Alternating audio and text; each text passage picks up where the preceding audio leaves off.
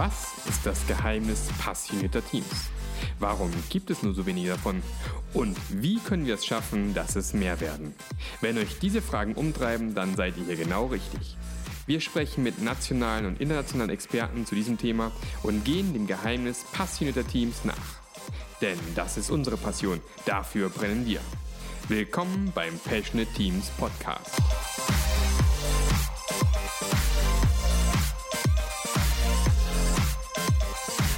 Hallo und willkommen zu einer neuen Folge des Passionate Teams Podcast. Heute seit langem mal wieder mit einer Solo-Episode, aber ich hoffe, das ist nicht so schlimm für euch.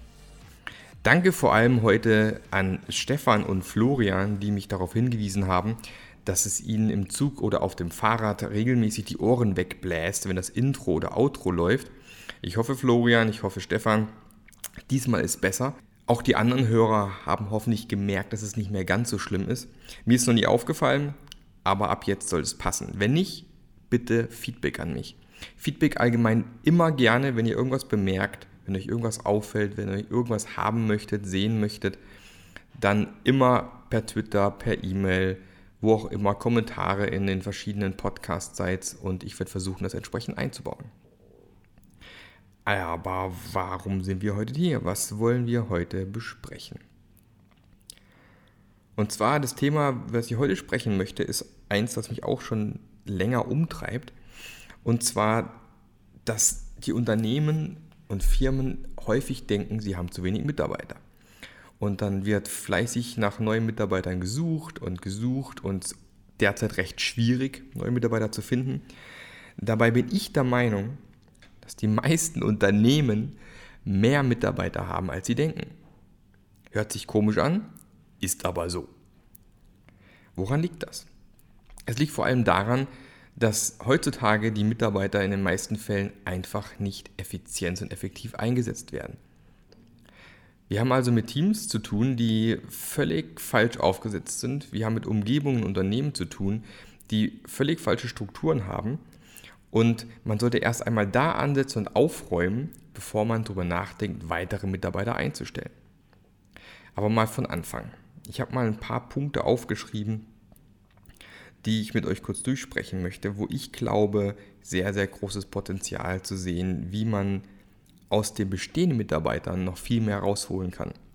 Und ich möchte es nochmal darauf hinweisen, mir geht es nicht darum, hier tatsächlich irgendwie die Leute auszuquetschen oder zu quälen, sondern ich glaube vielmehr, wenn man eine Umgebung schafft, auch für die Mitarbeiter, wo sie wirklich auch mit Spaß arbeiten, wenn man eine Umgebung schafft, wo die Mitarbeiter fokussiert arbeiten dürfen, dann durch den Spaß, durch die Freude an der Arbeit wird automatisch auch eine höhere Effizienz erreicht. Und plötzlich merkt man, dass mit, man mit der Workforce, die man sowieso schon hat, viel mehr erreichen kann, als man gedacht hat. Ein Trend, der mir derzeit sehr, sehr oft und sehr, sehr viel auffällt, ist der Trend, dass die Leute meinen, sie müssten immer mehr zum Experten werden. Und zwar nicht nur irgendwie zum Experten, was weiß ich, C-Programmierung, Java-Programmierung oder Marketing. Nein, hier wird man weiter und weiter und tiefer immer mehr zum Experten, sodass man fast gar nichts mehr anderes links und rechts machen kann. Hier müssen wir schauen, dass wir einfach dagegen arbeiten. Ihr habt bestimmt schon mal gehört von den, von den T-Shaped People. Also im Prinzip, man kann, stellt sich Mitarbeiter so ein bisschen vor wie so ein T Sprich, man hat einen Expertenbereich, der Mittelteil des Ts, in dem man sich sehr gut auskennt. Nehmen wir an, ihr seid hervorragend im, was weiß ich, im Rasenmähen. Aber vielleicht macht es dann doch auch mal Sinn, wenn ihr den ganzen Garten in Ordnung bringen wollt, auch mal in die Bereiche, die neben dem Rasenmähen noch im Garten zu tun sind, mal rauszugehen. Sprich, Hecke schneiden, ähm, Blumen pflanzen, Bäume, was weiß ich, zurückschneiden und pflanzen. Also um einfach zwar weiterhin der Experte fürs Rasenmähen zu sein, aber trotzdem weitere Skills links und rechts, die quasi dann den oberen Teil des T-Bildens auch auszubilden. Und da muss man einfach in den Firmen immer mehr schauen, dass man das ein bisschen abstellt und unterdrückt und nicht noch mehr fördert, wenn Mitarbeiter sich immer stärker in eine spezielle Expertenrolle reinarbeiten möchten. Das Problem ist nämlich dann, dass dieser Experte meist auch nur für kurze Zeit in den Teams benötigt wird das heißt, er ist gar nicht effizient einsetzbar in einem Team und muss für mehrere Teams arbeiten.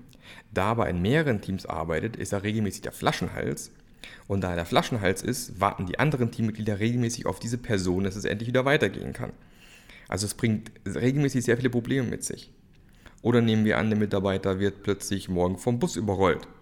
Zack, ist das Expertenwissen nicht mehr da und die Teams sind völlig ähm, auf sich alleine gestellt und wissen erstmal gar nicht, wie sie hier weiterkommen können.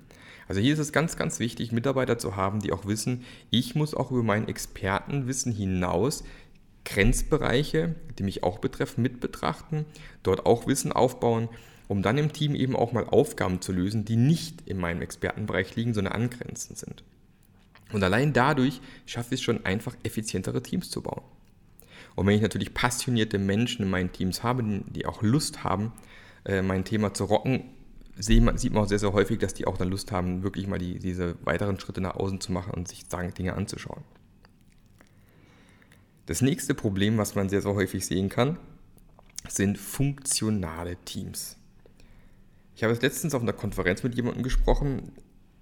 Ich habe da zum Thema Skalierung gesprochen und warum ich persönlich glaube, ähm, Skalierung im Bereich der agilen Softwareentwicklung äh, halte ich persönlich eher für ein Problem denn als Hilfe. Und da kam auch diese Person zu mir runter und meinte, ja, aber hier bei uns, wir müssen skalieren, wir haben ja schon vier, fünf Teams, wir brauchen so eine Methode. Und dann kam im Gespräch nachher raus, dass diese Teams tatsächlich funktionale Teams waren. Sprich, es war ein Datenbankteam, es war ein Frontend-Team, was sich primär um die Oberfläche der Software gekümmert hat. Dann gab es noch ein Backend-Team, die sich um die Thema Algorithmen und Prozesse gekümmert haben. Ja, und allein das ist schon ein ineffizienter Teamaufsatz. Davon sollte man tunlichst wegkommen und wieder mehr in die Richtung laufen, dass wir funktionale Teams haben. Sprich Teams, in denen ich alle Skills und alle Mitarbeiter, die ich brauche, dabei habe, um tatsächlich mein Problem, mein Produkt zu entwickeln. Ich möchte nicht auf Team A, B oder C warten müssen, um voranzukommen. Nein, ich möchte die Skills in meinem Team haben. Ich möchte alles, was ich brauche, um das Ding zu rocken, in meinem Team haben. Auch das ist so ein bisschen das Thema Experten, was da mit reinfließt, wo man ganz oft Abteilungen hat, wo dann die Testexperten sind und Abteilungen, wo die Algorithmenexperten sind. Alles schön und gut. Bloß macht man sich damit extrem ineffizient und wieder mal wird die Effektivität und Effizienz der Mitarbeiter verschwendet. Und wenn man die umstellen würde, die ganzen Teams, hätte man eine weitaus höhere Effizienz plötzlich. Das nächste Thema, was ganz, ganz stark mit reinspielt in das Thema Mitarbeitereffizienz, sind zu viele parallele Projekte. Es ist unglaublich, wie viele, Firmen Probleme damit haben, dass sie zu viele Projekte machen. Die meisten merken es manchmal gar nicht, sondern sind nur noch in diesem Modus drinne, dass das nächste Projekt gestartet werden muss, irgendwelche Excel-Sheets aufgemacht werden, um zu gucken, ob noch irgendjemand ein paar Prozent übrig hat, um in einem Team mitzuarbeiten.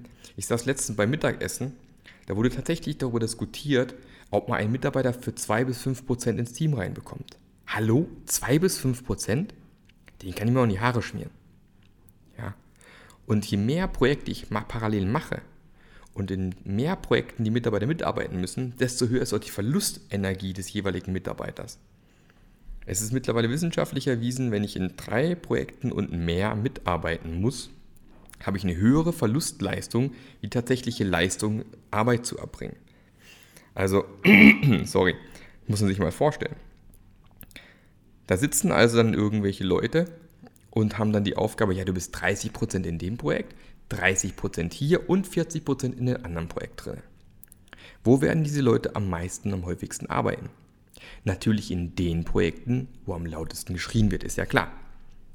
Und kein Mitarbeiter wird, wenn er dann zum Beispiel seine 30% erreicht hat, den Stift fallen lassen und sagen, oh, sorry Jungs, ich bin jetzt weg, ich muss zum Projekt B, weil ähm, ich habe jetzt keine Zeit mehr für euch, die Prozente sind abgelaufen, auf wieder, tschüss. Aber woher kommt das Ganze? Warum machen diese Unternehmen zu viele parallele Projekte? Das ist zum einen so ein Henne-Ei-Problem. Also wiederum, ich setze meine Mitarbeiter nicht effizient genug ein. Dadurch bin ich extrem langsam. Ich schaffe es also nicht, in einem vernünftigen Tempo neue Produkte an den Markt zu bringen. Dadurch erhöht sich der Marktdruck, weil die Konkurrenz in der Lage ist, doch irgendwie neue Sachen auf den Markt zu bringen. Ich muss also darauf reagieren. Das Reagieren folgt dann, dass man neue Projekte startet, um diesem Markt zu, ähm, entgegenzuwirken. Und zack, braucht man ein weiteres Team. Man hat aber gar nicht mehr Leute. Also werden Leute abgezogen aus anderen Projekten und dürfen plötzlich nur noch prozenteweise woanders arbeiten. Das andere Problem, was man so häufig sehen kann, ist vor allem ein sehr deutsches Problem, dass man alles, was man anfängt, auch zu Ende bringt. Also es wird gar nicht mehr so genau drauf geschaut, ob das, was man gerade noch macht, noch viel Sinn macht, ob es noch einen Nutzen für irgendjemand bringt. Nein, man hat es ja vor zwei Jahren angefangen. Es gibt ja auch ein Budget und was man mal angefangen hat, macht man auch fertig. Typisch. Ja, da sollte man nochmal ganz konkret reinschauen. Ja, wir arbeiten in diesem Thema schon sehr lange, aber gibt es dafür einen Markt? Gibt es dafür Kunden? Haben wir hier einen klaren Kundennutzen auch mit dabei? Können, damit, können wir damit am Markt irgendwo erfolgreich sein? Ich habe es letztens wieder bei einem Kunden erlebt, da wurde seit vier Jahren an einem Produkt gearbeitet. Ich setze mich mit dem Produktmanager nachher zusammen, um herauszufinden, für was machen wir das eigentlich hier, weil auch die Mitarbeiter das Gefühl hatten, dass sie hier völlig am, am Markt vorbei arbeiten. Und er konnte mir, konnte mir nicht mal die hauptsächlichen Kundennutzen beantworten, die das Ding nachher bringen soll, das ganze Produkt. Aber man macht es halt trotzdem fertig, weil man mit angefangen hat. Also was soll das Ganze? Und dadurch habe ich das Problem, dass ich zu viele Parallelprojekte habe und durch zu viele parallele Projekte habe ich zu viele Mitarbeiter, die scheibchenweise aufgeteilt sind. Und dann haben die Mitarbeiter unter auch das Problem, zu welchem Team gehöre ich eigentlich? Zu welchem Team fühle ich mich committed? Wo will ich wirklich meine Versprechen einhalten? Und das kann ich alles überhaupt gar nicht vernünftig beantworten, wenn ich Teil von drei, vier, fünf Teams bin. Selbst bei zwei Teams wird schon sehr schwierig. Wenn ich es aber schaffe, Teams aufzubauen, die zum einen cross-funktional sind, wo die Mitarbeiter zu 100% an ihrem Thema arbeiten können, die dann auch noch T-shaped sind, sprich die auch über ihren Tellerrand hinausschauen und auch sich andere Bereiche anschauen, habe ich plötzlich ein ganz, ganz anderes Setup. Ich bin in der Lage, schneller zu arbeiten und dann kann ich in der seriellen Arbeitsweise meine Projekte abarbeiten und muss nicht dauernd springen und plötzlich stellt man fest, ui, stimmt, mit den Leuten, die wir haben, sind wir plötzlich viel schneller unterwegs. Aber genau die Dinge müssen erstmal ausgeräumt werden, bevor es überhaupt richtig losgehen kann. Das nächste Thema geht ein bisschen in eine andere Richtung, was ich auch sehr häufig beobachten kann oder besser gesagt nicht beobachten kann, ist, dass die verschiedenen Abteilungsleiter, Teamleiter, Manager, was auch, was auch immer, kaum mit ihren Mitarbeitern sprechen. Es geht kaum jemand durch die Abteilungen durch und spricht mit den Leuten. Stattdessen gibt es solche Sachen wie Rücksprachen, wo dann zu dedizierten Meetings eingeladen wird. Dann wird der Mitarbeiter A ins Büro vom Abteilungsleiter eingeladen. Dann wird dann in einer kleinen Runde miteinander diskutiert, was die Probleme sind und so weiter und so fort. Aber an sich wäre es viel schlauer, wenn diese Abteilungsleiter durch die Abteilung regelmäßig durchlaufen, sich zu den Leuten mal hinsetzen, zu den Leuten hinstehen und mal schauen, was passiert hier gerade, was geht hier gerade ab. Weil ein Problem zum Beispiel ist, wenn ich mit einem Mitarbeiter allein spreche, spreche ich immer mit dem Individuen. Wenn ich aber mit dem Mitarbeiter im Teamkontext spreche, kann der plötzlich ein ganz anderer Typ sein. Weil jetzt ist er im Team, jetzt gibt es auch diese Teamdynamiken, die im Team existieren. Jetzt kann sein, dass plötzlich ganz andere Elemente und ganz andere Charaktere von den Menschen rauskommen. Also ich muss Menschen und Teams eben in diesem Teamkontext beobachten. Deswegen glaube ich auch, dass Mitarbeitergespräche eine nette Sache ist, aber ich glaube, Teamgespräche sind ganz, ganz elementar wichtig, dass sich ein Manager mal hinsetzt oder ein Personal mal hinsetzt zu den Teams, einfach mal ein paar Minuten und guckt, wie, was passiert hier gerade, wo hakt es bei euch, wie kann ich helfen, was kann ich aus dem Weg räumen, was fehlt gerade. Und wenn man das wieder ein bisschen verstärkt macht und weniger sich in irgendwelchen Meetings versteckt oder in seinen Eckbüros, sondern mehr mit den Teams arbeitet, dann glaube ich schon, dass man auch da eine ganz große Effizienzsteigerung reinbekommen kann. Die Japaner nennen sowas übrigens Gemba Walks. Da ist es sogar so, dass die verschiedenen Abteilungsleiter sogar bei den Teams sitzen und mit den Teams arbeiten. Also sprich, der Vorgesetzte ist meistens noch ein besserer, schlauerer Experte wie die meisten im Team. Der arbeitet mit den Teams am Projekt mit. Das heißt, er ist wirklich mittendrin und bekommt total mit, was hier gerade passiert. Finde ich eine sehr, sehr spannende Sache. Wird bei uns viel zu wenig gemacht. Das nächste Potenzial, was sehr, sehr häufig übersehen wird, ist demotivierte Mitarbeiter. Ihr kennt bestimmt auch den ein oder anderen krummligen, immer schlecht gelaunten Kollegen, mit dem schon keiner mehr mitarbeiten möchte, der sich immer seltsam anstellt und den man lieber so ein bisschen links liegen lässt. Und ähm, meiner Erfahrung nach ist es so, dass diese Leute oft gar kein Problem an sich haben, also sprich gar nicht an sich krummlige Menschen sind, sondern einfach nur in ihrer Arbeitswelt krummlig sind. Und da macht es einfach mal äh, Sinn, sich mit den Leuten mal hinzusetzen, mit den Leuten mal zu sprechen und mal herauszufinden, was ist los hier? Sind es Probleme im privaten Bereich? Ist der Mitarbeiter vielleicht aktuell einfach an der falschen Stelle? Weil auch hier ist wichtig, ich kann nicht einen Stürmer ins Tor stellen oder einen Torwart ins Sturm ins Mittelfeld, sondern ich muss mir anschauen, was passt auf diesen Mitarbeiter idealerweise, wie wird er idealerweise eingesetzt. Und plötzlich kann so ein Mitarbeiter aufblühen, der vorher völlig, wie soll ich sagen, demotiviert und ich muss die neuen Hintern treten, nichts hat funktioniert und plötzlich blüht er wieder auf. Wir hatten dieses Thema mit einem indischen Kollegen, der auch seit, seit Monaten bei uns als Tester arbeiten sollte im Team. Ähm, dem, dem muss man dauernd hinterherrennen.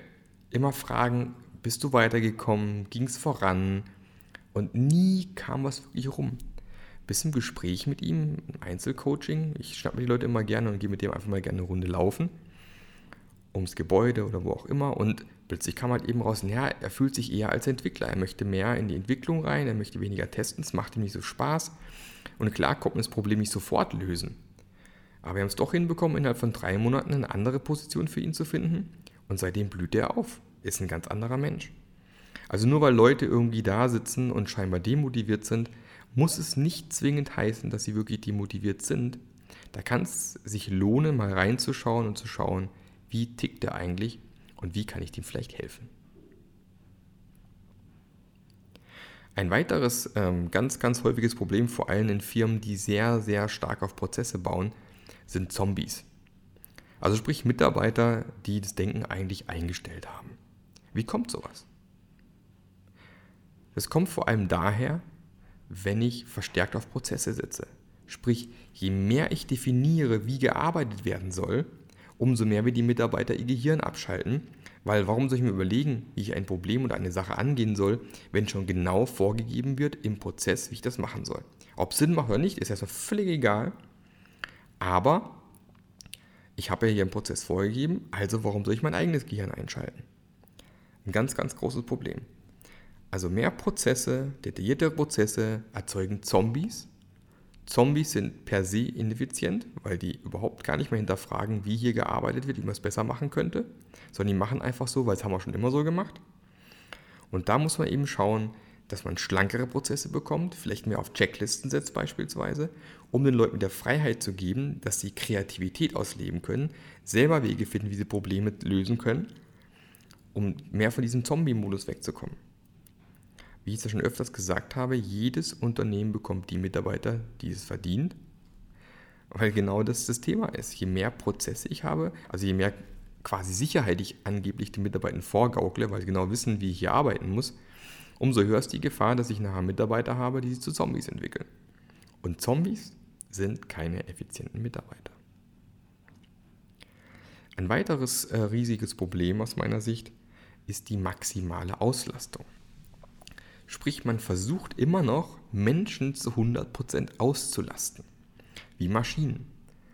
Aber wenn Menschen zu 100% ausgelastet sind, sind sie nicht mehr in der Lage, vernünftig zu arbeiten. Die kommen langsam in so einen Modus, wo sie eigentlich nur noch wirbeln, ohne nachzudenken und gar nicht mehr in der Lage sind, überhaupt was vernünftig auf die Straße zu bringen, bis zum kompletten Stillstand. Man muss sich nur das Beispiel von einer Autobahn vorstellen. Wenn ich eine Autobahn 100% auslaste, habe ich Stau und zwar volle Pulle. Sprich, die Autobahn ist 100% ausgelastet, es bewegt sich nichts mehr und damit habe ich auch überhaupt gar nichts gewonnen. Also auch da muss ich schauen, dass ich auf 70, 80% Auslastung komme, damit so ein einigermaßen geregelter Verkehr stattfinden kann. Bei Menschen genau das Gleiche. Wenn ich Menschen versuche 100% auszulasten, werde ich immer das Problem haben, dass die Effizienz im Keller runtergeht, weil die Leute nur noch reagieren, anstatt proaktiv schon vorauszusehen, was zu tun ist. Sind wir auch schon bald am Ende angekommen. Ich habe noch zwei Dinge, die ich für ganz, ganz wichtig halte und die extrem dabei helfen, die Effizienz auch im, im Bereich der Mitarbeiter zu steigern. Ist ein Riesenthema ist, dass Commitment in Firmen oft mehr wert ist, wie der Wert, der geliefert ist. Sprich, es wird ein Projekt gestartet, es gibt ein klares Pflichten- und Lastenheft.